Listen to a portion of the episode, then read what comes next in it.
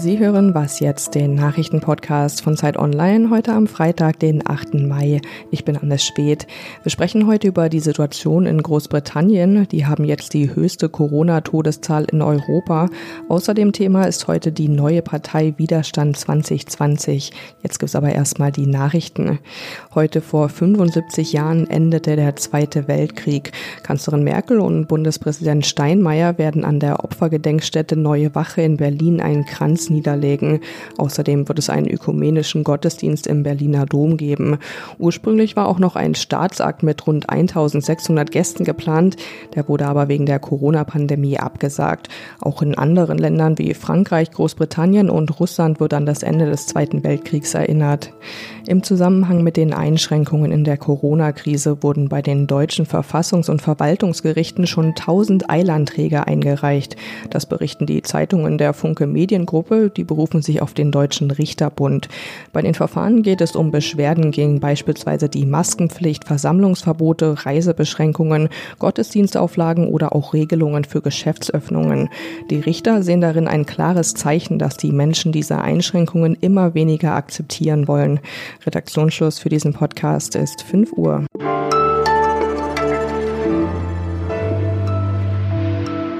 Willkommen zu Was jetzt am Freitag. Ich bin Erika Zinger. Mehr als 32.000 Tote verzeichnet Großbritannien mittlerweile in der Corona-Krise. Das sind mehr Todesopfer als in Italien. Ja, und Italien war, wir erinnern uns, bislang das europäische Schreckensbeispiel in der Corona-Krise. Die britische Regierung, die gerät immer weiter unter Druck. Am Sonntag will jetzt Premier Boris Johnson einen Plan zur Lockerung der Corona-Maßnahmen vorstellen.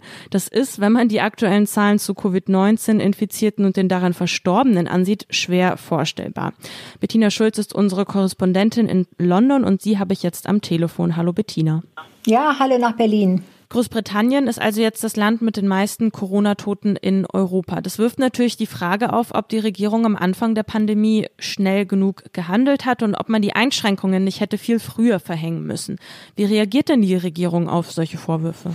Ja, die versucht sich natürlich zu verteidigen, aber im Prinzip sind die Vorwürfe gerechtfertigt. Die Regierung hat erstens am Anfang zu spät reagiert, weil sie erst überlegt hat, ob sie das System wie Schweden macht. Dann haben sie das nicht getan äh, und haben den Lockdown verkündet. Das war allerdings erst am 23. März, also relativ spät. Ähm, und das Problem war dann, dass man aus Kapazitätsgründen nicht dieses Verfahren gemacht hat, was immer so heißt Test and Trace, äh, wo man also versucht zu testen und wenn man rausfindet, wer Corona hat, dass man dann auch versucht, die Freunde und Angehörigen zu finden und zu warnen. Was man auch nicht berücksichtigt hat, ist, dass relativ viel alte Leute in den Krankenhäusern waren aus Altenheimen, zum Beispiel mit Herzfehlern, die man dann hinterher wieder zurückgeschickt hat ins Altenheim. Und man hat dabei nicht berücksichtigt, dass sich diese älteren Herrschaften in den Krankenhäusern mit Covid-19 infiziert hatten und dadurch den Virus vom Krankenhaus in die Altenheime geschleppt haben. Mhm. Also da ist einiges hier schiefgelaufen und ähm, die Regierung wird hier doch ziemlich kritisiert. In Deutschland ist es ja so, dass die Meinung von Wissenschaftlerinnen oder nicht die Meinung, die Erkenntnisse von Wissenschaftlerinnen und Wissenschaftlern ja ein ganz hohes Standing haben und da auch ähm, mit einbezogen werden in politische Entscheidungen. Wie ist denn das Verhältnis zwischen Wissenschaft und Politik in Großbritannien? Ja, eigentlich anders. Wir haben hier nicht so ein politisch unabhängiges und so hoch angesehenes Institut wie das Robert Koch Institut zum Beispiel in Deutschland. Es gibt einen Krisenstab, ja, der ist mit besetzt mit Wissenschaftlern, ja, allerdings weniger Epidemiologen und Virologen, wie man es sich vielleicht wünschen würde. Und was man dann auch festgestellt hat, es war halt doch zum Beispiel der Chefberater von Boris Johnson, Dominic Cummings, äh, da, der bei den Sitzungen dann äh, mitgemacht hat und zwar auch nicht nur als stiller Zuhörer, sondern dann auch eingegriffen hat. Also diese nebulöse Erscheinung der Wissenschaftler, von denen man teilweise hier gar nicht weiß, wer ist das überhaupt, wird nicht so anerkannt wie in Deutschland das Robert Koch Institut. Das ist ganz eindeutig der Fall. Unter anderem auch, weil man merkt, dass die Regierung halt doch den Rat der Wissenschaftler politisiert.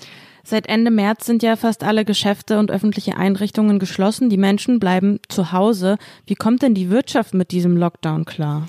Ja, also schlecht. Die Bank von England hat jetzt gerade verkündet, dass das Bruttosozialprodukt jetzt in diesem Jahr voraussichtlich 14 Prozent aufs ganze Jahr gesehen ist. Das eine Katastrophe. Ähm, die Arbeitslosigkeit wird wieder hochgehen auf bestimmt neun oder zehn Prozent. Ist auch eine Katastrophe. Ich bin jetzt gerade hier in der Stadt gewesen, in der Einkaufszeile. Das war erschütternd. Da ist also jeder dritte, vierte Laden ist leer und zwar richtig leer, also leer geräumt. Da stehen dann die Schilder, dass der Laden wieder vermietet werden kann. Klar, die Wirtschaft, der wird hier geholfen. Äh, der britische Staat hat genauso ein starkes Unterstützungspaket hier geschnürt, wie das in Deutschland auch der Fall ist. Also man hangelt sich hier durch, aber äh, das, das hinterlässt ganz, ganz tiefe Spuren und wird bestimmt ein, anderthalb Jahre dauern, bis sich das halbwegs wieder erholt. Danke dir, Bettina, nach London. Okay, alles Gute nach Berlin.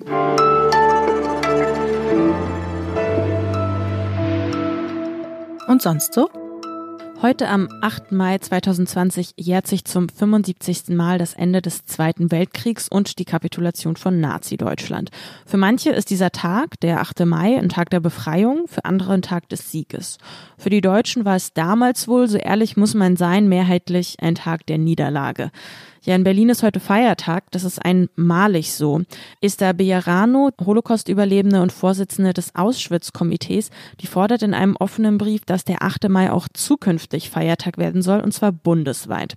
Leider dürfen heute ja keine großen Veranstaltungen stattfinden. Wenn Sie dennoch etwas über das Kriegsende vor 75 Jahren in Berlin lernen möchten, dann können Sie das in Form einer virtuellen Ausstellung tun, die nennt sich Nach Berlin. Es gibt dort zusätzlich auch noch eine Podcast-Reihe und Zeitzeugengespräche. Das Ganze verlinken wir Ihnen.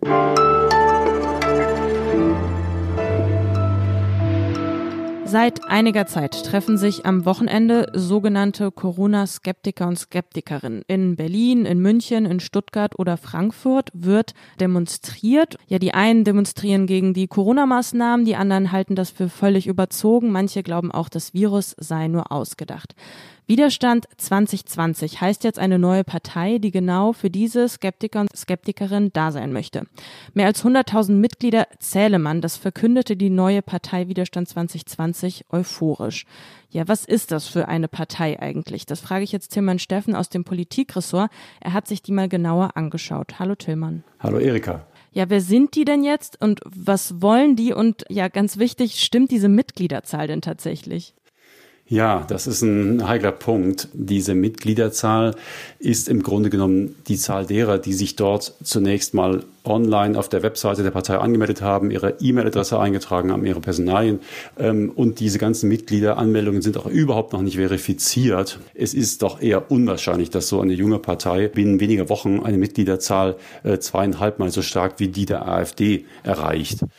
Es gibt noch kein Programm, kann man sagen. Es gibt nur eine Satzung, die die drei Parteichefs äh, miteinander beschlossen haben.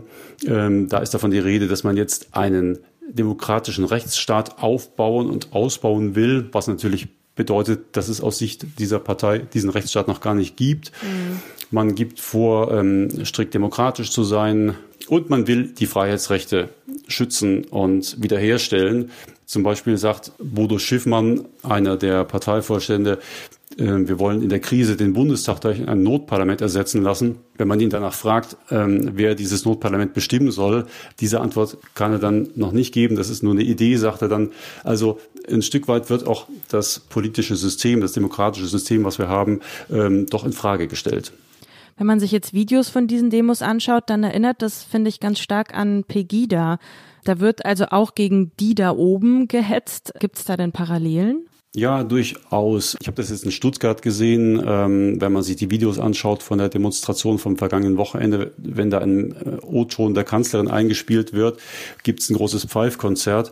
Was bei Pegida der Protest gegen die Migrationspolitik war, ist jetzt im Moment der Protest eben gegen Merkels Corona-Schutzpolitik gibt es ganz, ganz starke Parallelen. Wenn man in die Kommentare der, der Online-Foren guckt oder unter den Videos, sieht man sofort, dort docken ganz klar Ausländerfeinde an. Und in den Gesprächen, die ich so hatte mit den Parteichefs von Widerstand 2020, ist noch nicht so richtig klar, wie sie sich gegen diese Unterwanderung wehren wollen, beziehungsweise ähm, im Moment sieht man da auch noch gar kein Problem. Muss denn die AfD jetzt Angst haben, dass sie ihre Anhängerinnen und Anhänger an Widerstand 2020 verliert und daran angeschlossen? Glaubst du, dass diese Partei eine Zukunft hat? Ja, die AfD ist da durchaus schon aufmerksam geworden. Also so aus der zweiten Reihe merkt man schon, da wird geguckt, was wollen die eigentlich. Die AfD will sich ja auch profilieren oder hat sich versucht zu profilieren als eine Art Corona-Ausstiegspartei. Seit Wochen trommelt sie jetzt für den sofortige, das sofortige Ende des Shutdown. Diese neue Partei Widerstand 2020 und die ganze Corona-Protestbewegung will ja im Prinzip auch dasselbe, so schnell wie möglich raus. Deswegen wird aus der zweiten Reihe der AfD auch schon so ein bisschen gewinkt, hallo, ähm, wir könnten doch uns zusammentun und äh, man sieht diese neue Partei insbesondere so ein bisschen als den außerparlamentarischen Arm der AfD. Man muss schauen, was Widerstand 2020 am Ende auch für eine Zukunft hat.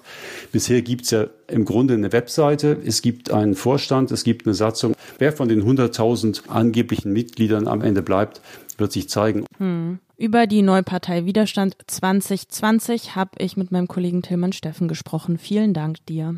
Gerne. Und damit sind wir am Ende von dieser Was jetzt Folge. Wenn Sie uns schreiben möchten, dann bitte an wasjetzt@zeit.de. Alle wichtigen Nachrichten des Tages hören Sie in unserem Update um 17 Uhr. Mein Name ist Erika Zinger. Tschüss und machen Sie es gut.